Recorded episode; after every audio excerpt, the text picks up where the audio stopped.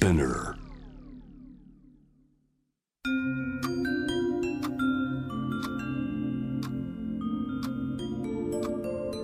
こんなこときっと取るに足らないからと性にまつわることを一人で悩み考えたことのある人たちへ。ここは気負わずに話せるお泊まり会。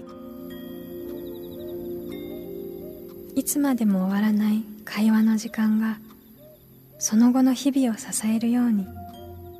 個人的な思いの交換が私たちを救うのだ。私とあなたでおしゃべりを。私たちのスリープオーバー。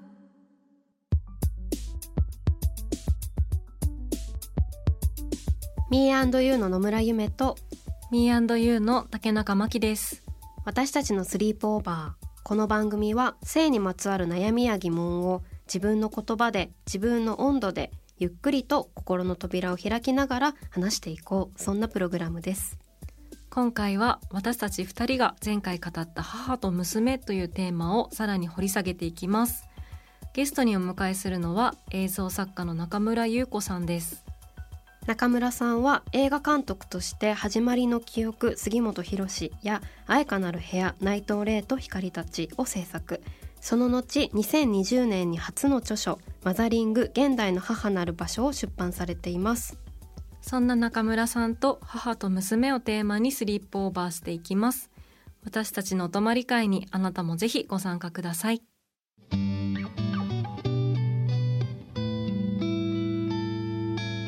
私たちのスリープオーバー。今回のテーマは母と娘。スタジオには映像作家の中村優子さんをお迎えしています。よろしくお願いします。よろしくお願いいたします。よろしくお願いします。優子さんと私たちの出会いなんですけれどもあのシーズでもあの読んでくださって、はい、いるっていうこともお伺いしていたんですけれども私あの個人的に内藤玲さんの「愛かなる部屋」の作品も拝見していてすごく印象的な作品だったのでどなたが撮っていらっしゃるんだろうっていうところで初めて中村さんのお名前を拝見したっていうのがありました。私はあの本当にゆめさんからすごく中村さんのお話をたくさん あの聞いていたのであのそれがきっかけで今日初めてお会いできて嬉しいです。こちらこそ私はもうあのシーズを立ち上げた時の文章がものすごく印象的で、はい、なんかその消えてしまうようなあの日々の言葉を残したいっていうようなことをゆめさん書いてらしてですごくそれが心に響いてでマザリングちょうどいろんな方を取材してたのでゆめさんにもあの母っていうことではなくてなんか少女とか母に、まあ、いずれなるのかならないのかってことも含めて女の人がどういうこうライフステージをこう歩んでいくのかっていうようなことを聞きたいなと思って取材をさせていただいたのが初めですね。はい、ありがとうございます。本当に印象的な取材で、こう私もなんかベールに包まれるような 不思議なベール？体験をしてなんていうんだ優子さんというベール膜みたいなものに。ゆめさんが包まれた、包まれたんです。はいという。で今日優子さんにはその母と娘についてお話を伺っていきたいんですけれども母と娘っていうふうに言うときにまきちゃんいかがですか？こう母とか娘って聞くときに、はい、こう自分は何を考えるとかどういう立場であることを考えるとか。はい、そうあの私はあの子供がいないのでそうなるとこう永遠にこう娘であり続けるというかこう母ではなく娘であるっていう感覚がすごく強くってそのでももちろん母であり娘である人もいる中で、うん、自分自身がその永遠に母の気持ちが分かりきれないというか母になるっていう感覚がどこから母になり始めるんだろうっていうところがずっとわからないままっていうところがあって、うん、なのでなんか自分は娘であるってなんかすごくあのしっくりくるというか、うん、なんかそういった感覚がずっとありますね。うん優子さんは母や娘っていうことに関して考え始めたのっていつぐらいからですか、うん、あなんかあのやっぱり子供を産んでから最初の子が女の子だったのであの女の子を育てるにあたってやっぱりこうじっと赤ちゃんの顔を眺めながら母はどういうふうに自分のことを眺めてたんだろうなって思ったりしてでいずれその私がこの子が大きくなることをやっぱ赤ちゃんの顔見ながらこう想像していくんですよね、うん、10代になって20代になって。で自分のこと考えるといろいろこう例えば男性からこうねあのの視線がすごく気になるようになったりやっぱ性的な目で見られるようになったりなんかこう街の中に女性の漫画とかでもなんかこうあこういうふうに描かれるんだって驚いたき、こととかいろんなことが自分のこう走馬灯のように自分の少女時代から大人になるにあたってのこうなんかあの走馬灯のようにいろんなイメージが湧いてきてあこの子はそういうものを通過していくんだなってそう思うとなんかこう自分も苦しかったり傷ついたりしたこともあったしあのなるべく守ってあげたいと思ったりするんですけどそれを母も感じたのだろうかみたいなことをすごく思った時にあ未だに母の娘であり、うん、でも母にもなってみたいななんかそのやっぱり連綿とつながっていくような流れをやっぱすごく娘の顔を見ながら感じたという。はい、ああの本当に私も今子供があのいないんですけれどもこう考えることはあるというか子供ってとかっていうこう自分はどういうふうにするんだろうとかなるんだろうっていうふうに思うことはあってなんていうかそういう自分がこう母になるかどうかみたいな母になったら娘やあのとどういうふうに接してったらいいかっていうことをみんな考え始めるのは本当いつなんだろうなって思うことがあって。てこう実際に母になってからやっぱり考え始めるっていうことがなんかその前まではやっぱり私母の言葉を受け取るとかなんか受け取る側、うん、娘ってやっぱり母がこうしてくれたとかああれをやってくれたとか、うん、こんなこと言われたとか、まあ、被害者じゃないんだけども、うん、なんかいつもその受け取る側で傷ついたりすごく満たされたりなんですけど、それが今度与える側に行くのでそうなった時に初めてあ母も私に与えてた立場としていろいろ悩んでただろうし、受け取る側はすごくどうしてそんなこと言うのとか、なるんだけど、はい、あの今度与える側からするとあ間違えちゃったかなとかやっぱりすごく瞬順があってまあ、そこで初めてやっぱその受け取る側と与える側の立場の逆転を経て初めて母のその、うん、いろんな感情とかが追体験できるっていうきっかけがやっぱりそうだったのかもしれないですね。ねうん、ね。ね、やっぱり全然気づかないですね、うん、こうずっと今今そのお話伺って今ハッとしたというかあなんか本当にずっと受動的というかこういろいろな感情それもプラスのことももうなんでやってくれないの他のお母さんはこうなのにみたいな感情とかも含めて、うん、すごく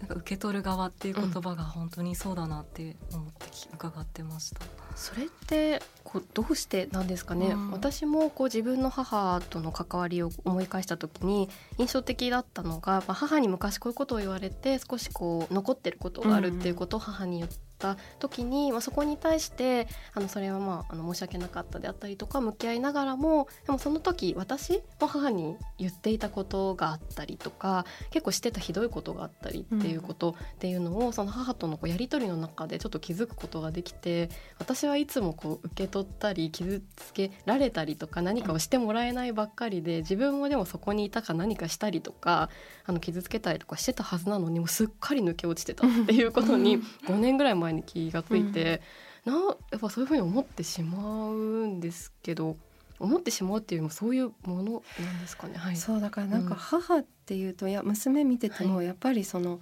なんでママなのにあのこんなことできないのとか言うんですよね自然に。あやっぱりママっていろんなことやっぱできなきゃいけないんだなとかこんな小さい子が別にその世間の母性、その母性みたいな自己犠牲とか尽くすとか、なんかその全部を与えるとか、別にその世間の刷り込みはないわけですよね。まだそうです、ね。うん、今6歳な、落歳になりたてなんですけど、その世間の刷り込みはないのにやっぱりなんでママなのにこんなのができないのとか自然に言うってことは、はい、なんかやっぱり全能感というか、うん、お母さんはまあいろんなものをやっぱ与えてくれるもので自分を満たしてくれるものだっていうのがやっぱりまあデフォルトとして、うん、あのあるんだろうなっていうふうにも見てて思うし、まあ、自分もまあ、そうだったなっていうふうに一つお弁当が作ってもらえなかったらものすごい被害を受けたみたいに思うんだけどその時の母の状況がどうだったかとか別に覚えてないし仕方なかったみたいなこうあの答えは出せない？娘としては。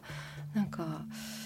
そうなんですよね。だから母に世間が押し当ててるものもあるけれどもあのもう少しなんていうか、まあ、精神医学的にも心理学的にも多分おっぱいをあげて、うん、それが原初の快楽でそれをでもいつかあのおっぱいから卒業しなきゃいけなくて、うん、でだんだんこう事故っていうのは固まってきてお母さんと溶け合ってたものがだんだん固まってきて社会にこう参入していく言語でありなんかまあ父的な、うん、あのお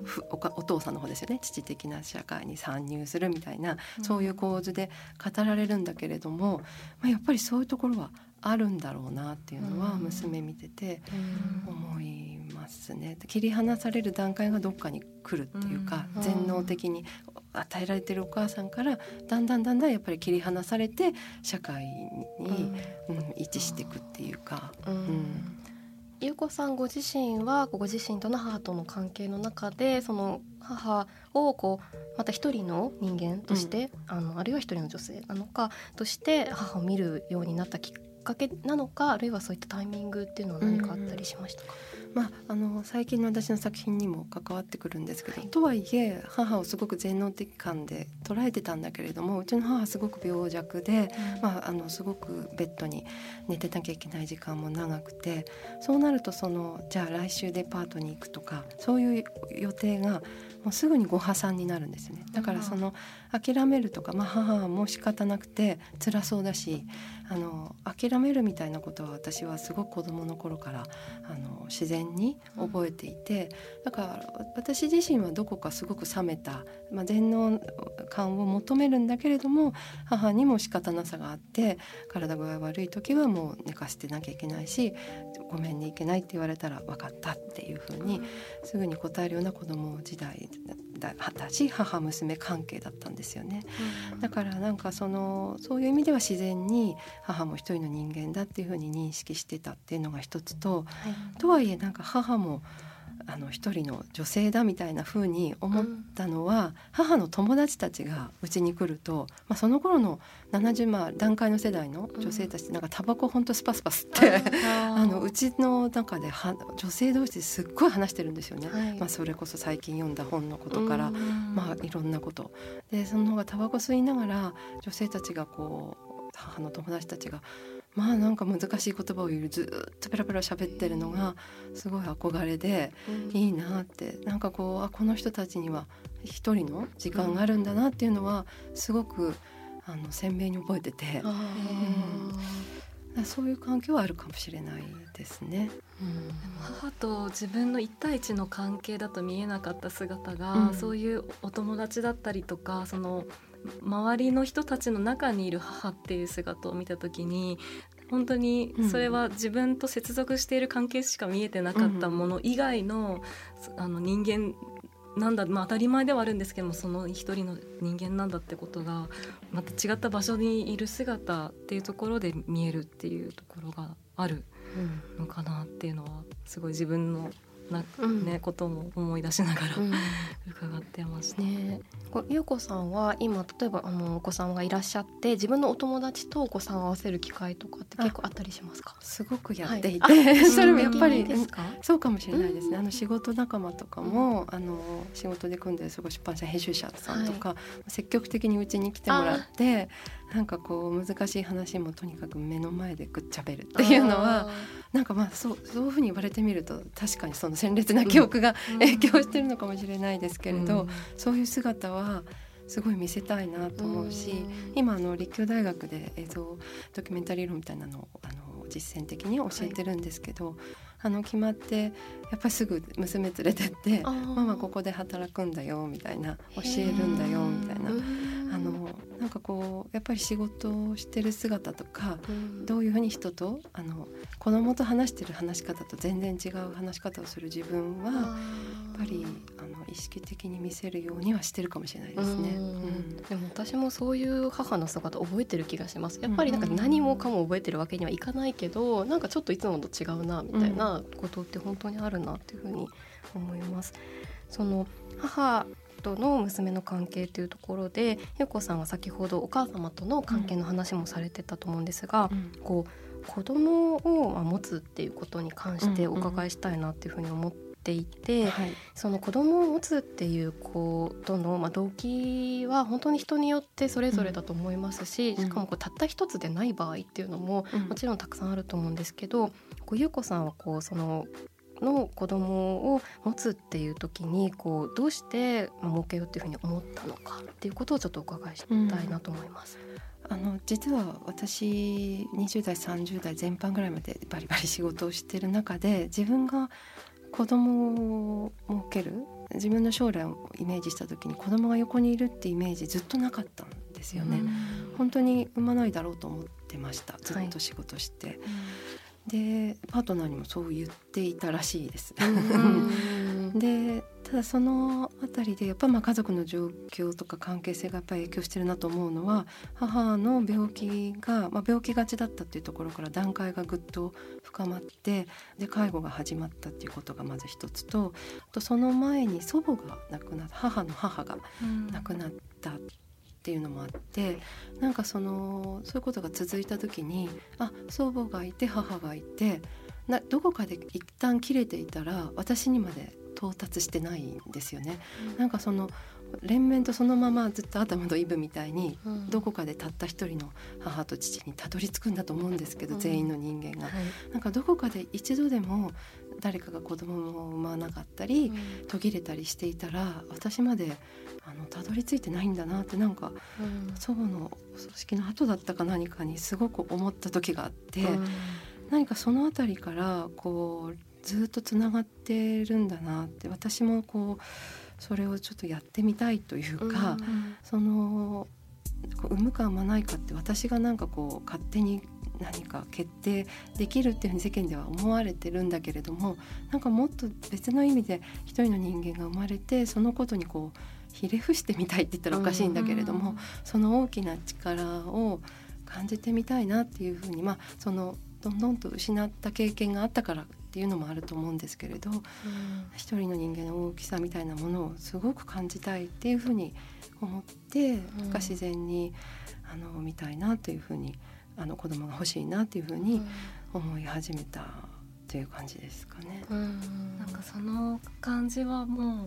割と突然あの、まあ、今伺ったような出来事のお話もあったかと思うんですけれども本当にそこから外からやってきたように変わっていったのかというとどういうふうな変化があったんですか、うん、まあ、あとやっぱり年齢的にも、はい、あの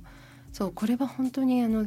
日本の中高でも絶対に女の子に教えてあげた方がいいって思ったことはあの妊娠32歳になって、はい、妊娠率が下がるっていうそのことをあの教えられてない。私たまたま、えーと、その頃に子宮頸がんのワクチンを自費で、はい、今問題になってますけど、うん、5万円ぐらいかかった自費で受けた時とかなんかそういうの見て、はい、こんなにぐっと下がるんだっていう、うん、そのことをあのなんで知らされてないんだろうとも思ったし、はい、これこそ教育が必要だなって思ったし、うん、であのさっき言ったような家族の状況もあったし、うん、あの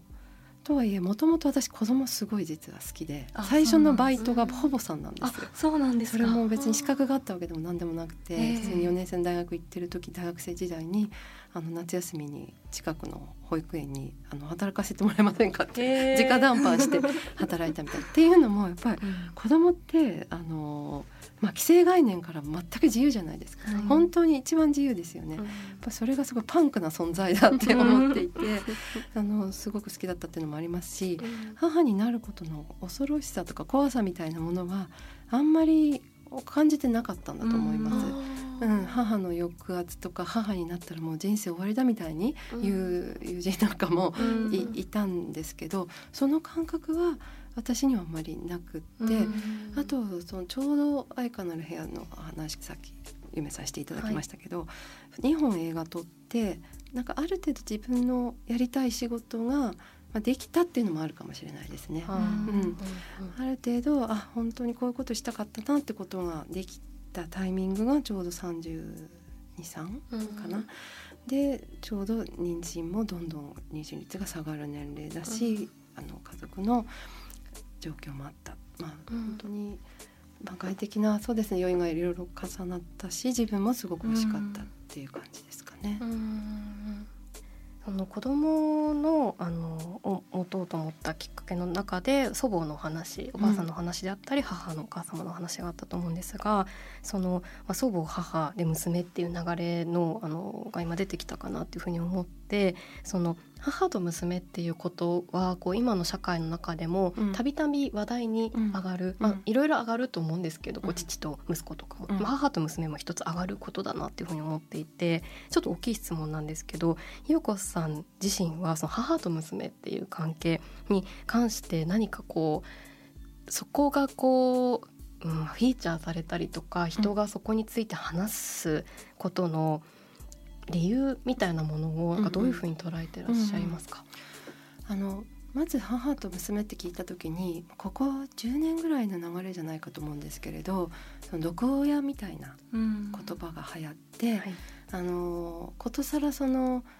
束縛する母とか抑圧する母とかその何か自分ができなかったこと理想とかを娘に押し当てる母とか、はい、なんかそのその母の束縛から逃れてもう捨ててもいいんだよとか、うん、あのどんなに乱暴にその逃げ出してもいいんだよっていうようなメッセージの方が私はすごく強く目に入っていたこの10年くらいかなというふうに思ってたんですね。うんはい、だからそのよよくいい関係ではない母娘のことがすごく母娘って聞くとイメージが湧いたんです。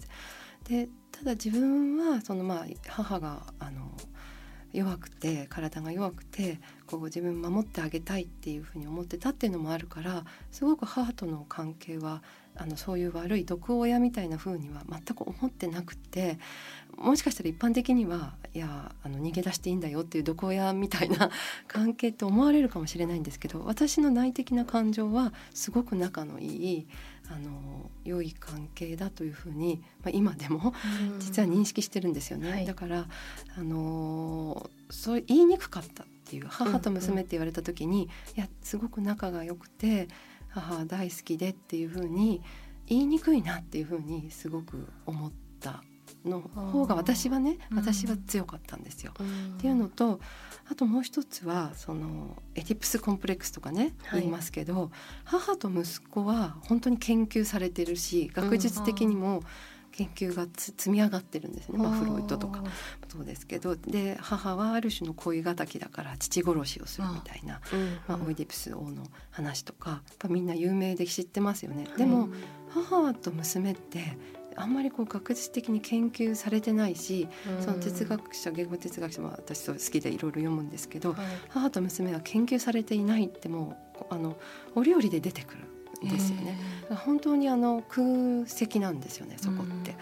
あの母と娘って言った時にすごく同じものを身体的にも心理的にも何か同じものを持ってるからこそすごく難しい愛情関係があるし自分がくぐり抜けてきたものを娘にあのもう一回傷つけさせたくないとか、うん、逆にそのいや私もやったんだからあなたもとかね、うん、なんかその同じ道を歩ませたくない歩ませたいみたいな、うん、そこにもう一つ複雑な回路があのプラスアルファで入っていって母と娘の場合、うん、すごい難しいなっていうふうに。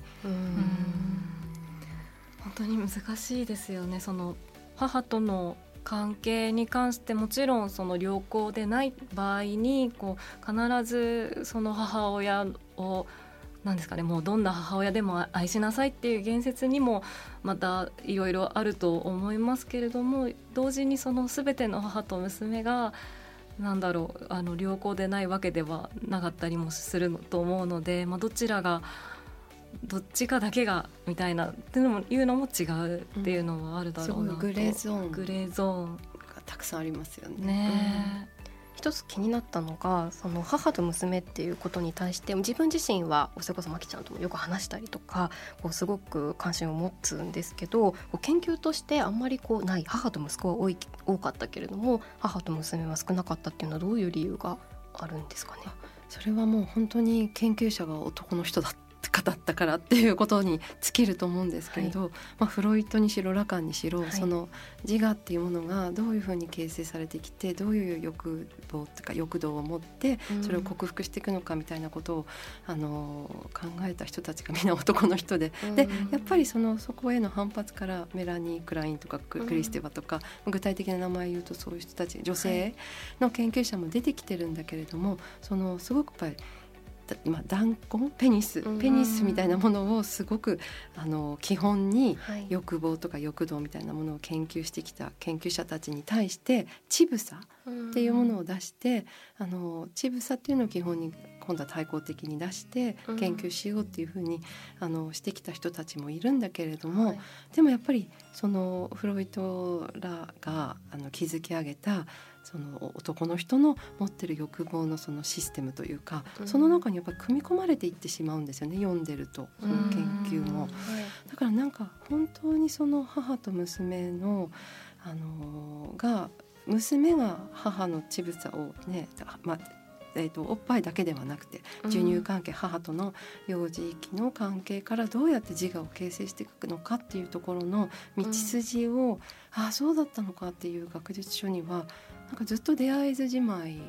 でうん、でさらにフェミニズムの中でも、やっぱり母ってちょっとタブー視されてるっていうか、あのやっぱ母は父権社会とか家父長制社会からすごくそのなんか過度に期待されたり自己犠牲を強いられたり、尽くさなければいけなかったり、まあ、それって父権社会を成り立たせるために母を駆動した方が便利だから再生産、子供を産んで再生産を行わせた方が便利だからもうそういうこうシステムになっていてそのそういう母の抑圧からなんとか母女性を解放しようとしてきたのがフェミニズムの歴史ですよね、はい、母っていう属性から女性を解放してきた。でもだからこそタブー化されちゃって、はい、その中にたくさんの母がいたはず。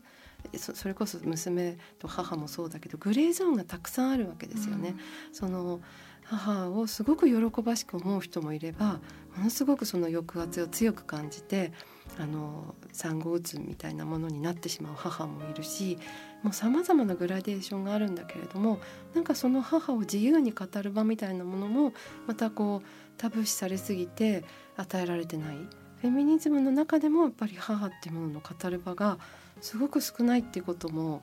あのあるんだと思うんですよだから研究者が男の人だからだけではなくて、はい、いろんな要因があって、うん、母とか娘にまつわるものってあの語る場が少ないしタブーいろいろなタブーがこう押しかぶさってるっていうような状況なのかなっていうふうに、まあ、マザリングを書きながらもすごくそういうふうに思ってきました。ありがとうございます。本当に興味深いお話で、はい、もっともっとあの聞きたいんですけれども、今回はこの辺で中村優子さんには次回もご登場いただきますので皆さんお楽しみに。中村さん優子さん次回もよろしくお願いします。よろしくお願いします。よろしくお願いします。私たちの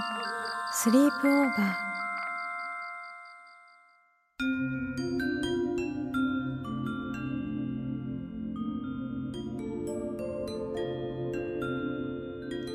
私たちのスリープオーバー今回は母と娘をテーマに映像作家の中村優子さんをお迎えしました。はいいかがでしたでしょうか？印象的だったのは母というものにはこう与えるとかっていうことがあって、うん、娘側だと受け取るみたいなとこで、まあ、母はなんか何かをしてくれるとか、まあ、時に全能感だったりとかまあ、そういう感覚って確かになんか社会の中でというか、まあ、自分自身もやっぱ思ってたところあるなというか、うん、お母さんなんだからとか、ね、お母さんなのにとか。いやそれは本当、母が完璧なものではなくてはいけないみたいな感じの社会が。社会が。どうしてやってくれないのとか、どうしてこれができないのとかっていうのすごいやっぱりあるなっていうふうにお話を伺ってて思いました。ではあってなるっていう 自分の、ね、自分の過去も振り返りながら。母にしてきたこととか、してもらったことよりもなんかしてくれなかったことって結構覚えてたりしてくれなかったことというかなんか自分が傷ついたこととかの方を記憶しちゃってて、うん、なんかしてくれるのはそれって当たり前だと思ってたからなんじゃないかってすごく思います。本当に、うんそう思います、はい、あとすごく印象に残ってるのがあの最後の方でもお話しされていた母のタブーの話に関しては、はい、本当に、まあ、そういったあの完璧な存在でなければっていうふうにあの与える存在でなければっていうふうな役割を課されながらもなんか母についてこう話すことがタブーになってしまっている感じがあるのではないかっていうところであの、まあ、もっといろんな多様な母のについて自由に語る場があったらいいよねってお話に関しては、はい、本当にそうだなって思いながら、うん、はい伺っておりました。はい。中村優子さんが書かれた「マザリング」もまさにそういったこう多様な母というか、をめぐる話なので、まあ、次回そういったお話もじっくり伺えたらなと思います。はい。皆さんは性について悩みや疑問はあるでしょうか？番組の感想や今後特集してほしいこと私たちのスリープオーバーのホームページからメールでお寄せください。メールをご紹介させていただいた方には番組オリジナルステッカーをプレゼントします。私たちのスリープオーバーは毎週金曜日配信。さらに JWAVE のラジオでもお聞きいただけます。毎週金曜日深夜1時30分から FM81.3 JWAVE こちらもぜひチェックしてください。気負わずに話せるお泊まり会。次回も私とあなたでスリープオーバーしていきましょう。ここまでのお相手は Me&You の野村夢と。竹中真希でした。